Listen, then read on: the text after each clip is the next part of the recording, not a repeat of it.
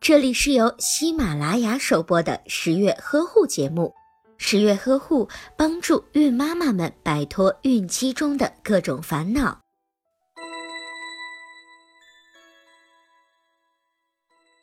在怀孕的第五周，胚胎开始形成外、中、内三个胚层，每一个胚层都会逐渐的分化为不同的组织器官。外胚层会分化为神经系统、眼睛的晶状体、毛发、指甲以及皮肤等；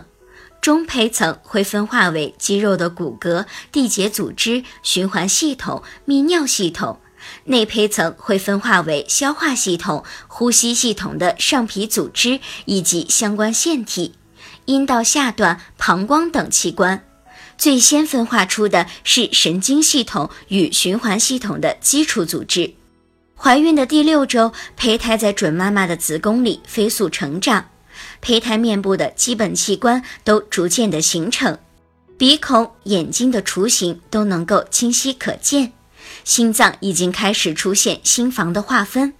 心脏的雏形开始发育，并且已经开始有规律的跳动。除了心脏，其他的很多器官也正在迅速的成长发育着。例如，神经管开始与大脑和脊髓连接。如果您在备孕、怀孕到分娩的过程中遇到任何问题，欢迎通过十月呵护微信公众账号告诉我们，这里会有三甲医院妇产科医生为您解答。十月呵护，期待与您下期见面。